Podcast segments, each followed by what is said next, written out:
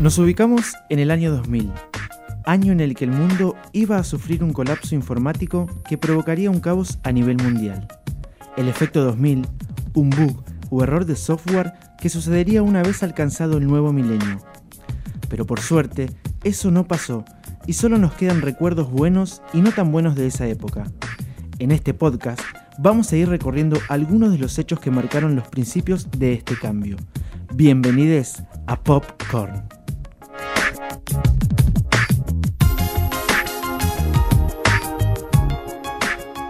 En esta tercera entrega vamos a estar hablando de las películas, actores y actrices de la época.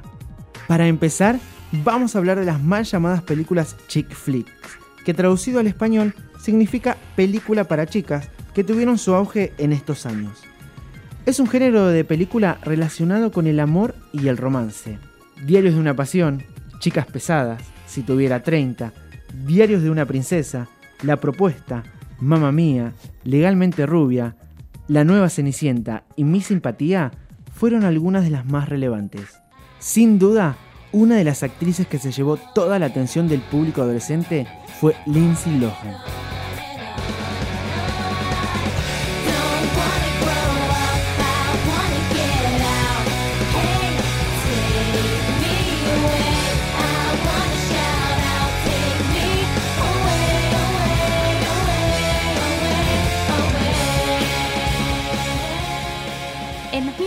Protagonizó Un Viernes de Locos junto a la gran Jamie Lee Curtis. Madre e hija intercambian de cuerpo al comer una galleta de la fortuna. Mientras intentan seguir con sus vidas y fingir que todo está bien, deberán trabajar juntas para poder revertir lo sucedido.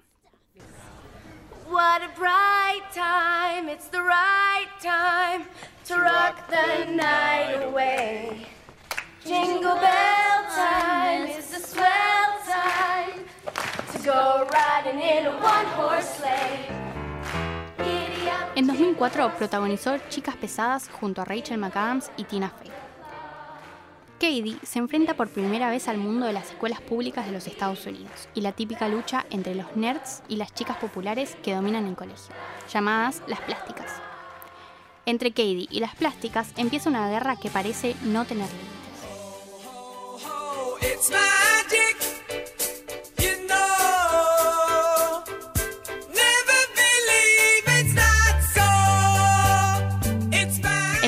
2005 protagonizó Herbie a toda marcha junto a Michael Keaton, Justin Long y Matt Dillon. Maggie Payton es la propietaria de un auto escarabajo llamado Herbie, que increíblemente tiene voz y voluntad. Juntos tienen un objetivo, competir en la categoría automovilística NASCAR.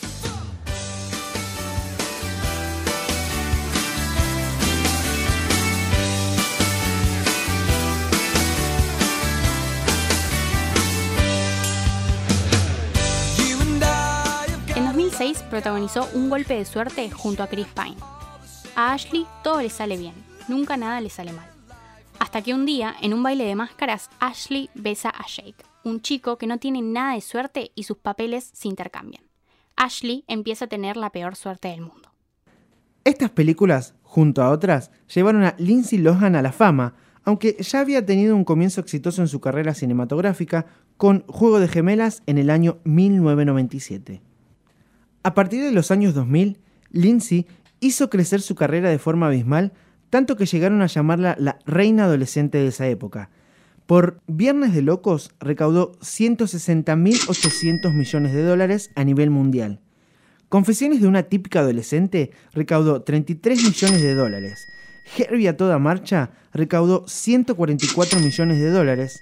Golpe de suerte recaudó 38 millones de dólares. Y su película más icónica que le valió muchas críticas positivas, Chicas Pesadas, recaudó más de 130 millones de dólares. Por otro lado, para un público un poco más adulto, grandes películas fueron centro de atención.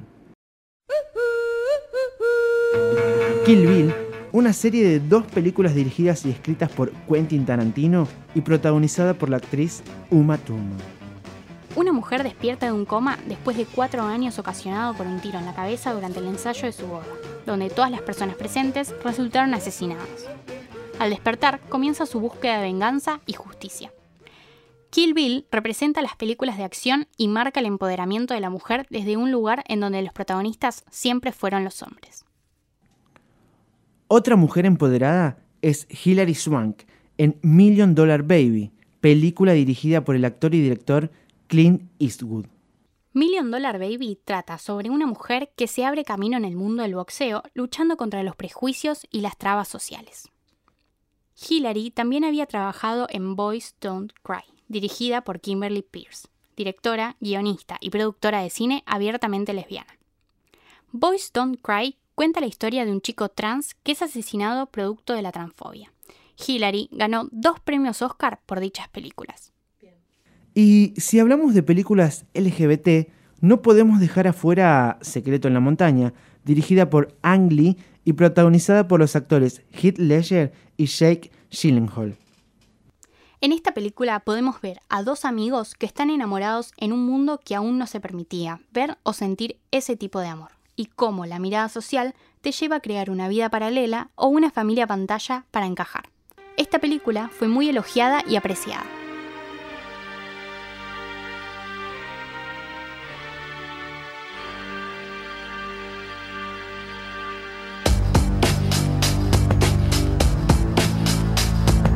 Sin dudas, en esta nueva generación hubo mucho avance en los efectos especiales y películas de ciencia ficción o futuristas, como fue el caso de Matrix, la serie de tres películas dirigidas por las hermanas Lana y Lini Wachowski, protagonizadas por Keanu Reeves, Carrie Moss y Lawrence Fishburne. La saga empezó a fines de los 90, sus secuelas tuvieron lugar a principios de los 2000, convirtiéndose en una de las películas más exitosas de la historia y siendo un referente de la ciencia ficción. En el 2019, Warner Bros. anunció la llegada de una cuarta parte de la saga que se estrenará a principios del 2022. Matrix nos muestra que estamos viviendo en un universo donde todos los sucesos están controlados. Ponen en juego la libertad de las personas y todas nuestras acciones nos llevan a un destino prefijado por aquello que nos controla. El film narra la historia de Neo, que es el elegido para liberar a los humanos de las máquinas quienes los esclavizaron y absorben su energía mientras que ellos permanecen en una realidad virtual llamada Matrix. Uno de los grandes efectos que realizaron en esta película fue el bullet time, que consiste en ralentizar la acción de manera tan extrema que nos permite ver sucesos veloces como el recorrido de una bala. Algunas de sus escenas de lucha y desafío de las leyes naturales han sido ampliamente emuladas y reflejadas tanto en otras películas como en trabajos de aficionados y fanáticos, pasando a ser un elemento de la cultura popular. A finales de década, en el año 2009, llegó la película Avatar, de la mano del director James Cameron, protagonizada por Zoe Saldana y Sam Worthington. Un ex marino parapléjico se ve envuelto en una aventura en Pandora, un lugar ficticio donde se está extrayendo un raro mineral que será clave en la solución de la crisis energética de la Tierra. Pero la atmósfera de Pandora es tóxica, por lo que crean un programa Avatar, en el que los conductores humanos tienen sus conciencias unidas a un avatar, un cuerpo biológico controlado de manera remota que puede sobrevivir en el aire letal. Otro caso es Wally. Este largometraje de Disney se estrenó en el año 2008 y fue dirigida por Andrew Stanton. Wally nos muestra una realidad que posiblemente podamos vivir en unos años. Tras años de mala alimentación, sedentarismo y ocio, y de no cuidar el medio ambiente, la Tierra se vuelve un lugar inhabitable. Wally es más una crítica y observación certera de una realidad que nos acontece.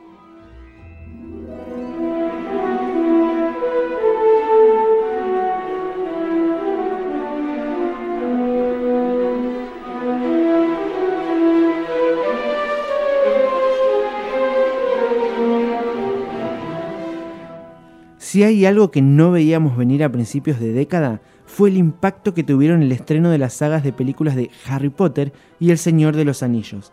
Ambas sagas son adaptaciones de novelas.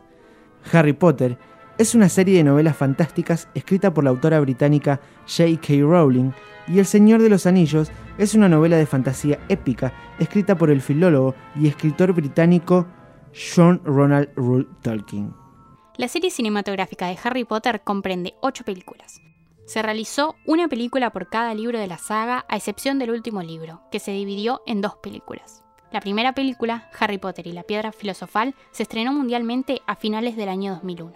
Y la última película, Harry Potter y las Reliquias de la Muerte, parte 2, se estrenó en el año 2011, dando fin a una de las mejores experiencias cinematográficas. En el día de hoy, a 20 años del estreno de la primera película, sigue siendo una obra muy apreciada por sus fans y está claro que las próximas generaciones también se verán cautivados por la magia de Harry Potter. Y sin duda alguna, estas películas llevaron a la fama a los tres actores que interpretaron al amado grupo de amigos. Daniel Radcliffe, Emma Watson y Rupert Grint. Lo mismo sucedió con El Señor de los Anillos, protagonizada por Elijah Wood, Ian McKellen y Orlando Bloom. El Señor de los Anillos, la Comunidad del Anillo, se estrenó en el año 2001 y en los dos años posteriores se estrenaron las películas restantes. El Señor de los Anillos, Las Dos Torres en el año 2002 y en el año 2003 El Señor de los Anillos, El Retorno del Rey.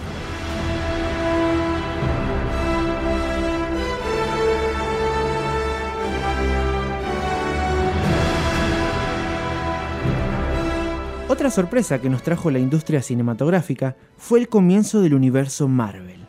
En el año 2008 se estrenaron Iron Man y el increíble Hulk. Y ahora están acompañados por muchos superhéroes más, Black Widow, Thor, Capitán América, Ant-Man, Doctor Strange, y podríamos estar todo el día nombrando superhéroes porque la lista parece ser infinita. Acá en Argentina, por esos años, es innegable que uno de los actores que marcó esa época fue Guillermo Franchella.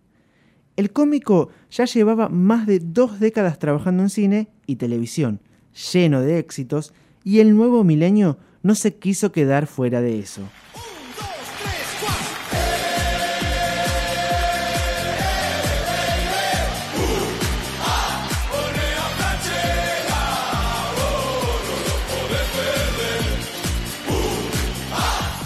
Arrancó el año 2000 con Papá es un ídolo. Luego hizo un programa de sketch llamado Ponía Franchella, del 2001 al 2002, donde hacía crítica social a los tabúes desde el humor y la sátira, donde se hablaba desde la infidelidad hasta la pedofilia. En el 2005 protagonizó Papá se volvió loco, mientras emitía por primera vez en televisión ese mismo año el primer episodio de dos temporadas de Casados con Hijos una adaptación de una sitcom norteamericana que por más que no tuviera ese año el éxito esperado en la televisión argentina, se sigue emitiendo de forma consecutiva, convirtiéndose en una serie de culto en el país. No nos olvidemos del cine argentino, que brilló durante estos 10 años de principio a fin, y aún lo sigue haciendo año tras año. La calidad de las producciones audiovisuales argentinas es innegable. En el año 2000 se estrenó Nueve Reinas, escrita y dirigida por Fabián Bielinski, protagonizada por Ricardo Darín y Gastón Pols. Trata de dos estafadores que se unen y se ven envueltos en un negocio de medio millón de dólares. El éxito argentino fue nominado a 29 premios internacionales, de los cuales logró quedarse con 21. La película se proyectó en varios festivales de cine internacionales, entre ellos en Estados Unidos, Canadá, Alemania y España. Fue un éxito en todo el mundo.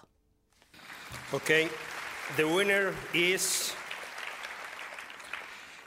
El secreto de sus ojos, The Secret in Their Eyes, Argentina. En 2009 se estrenó El secreto de sus ojos, película dirigida por Juan José Campanella. Ricardo Darín, Guillermo Franchella y Soledad Villamil protagonizan esta adaptación del libro La pregunta de sus ojos, del escritor argentino Eduardo Sacheri. El secreto de sus ojos narra la resolución de un crimen que, tras años de investigación judicial, no pudo ser aclarado. El caso es reabierto, por lo que grandes misterios sobre la investigación y el asesinato salen a la luz. Fue una película muy premiada y logró obtener el premio Oscar a Mejor Película Extranjera.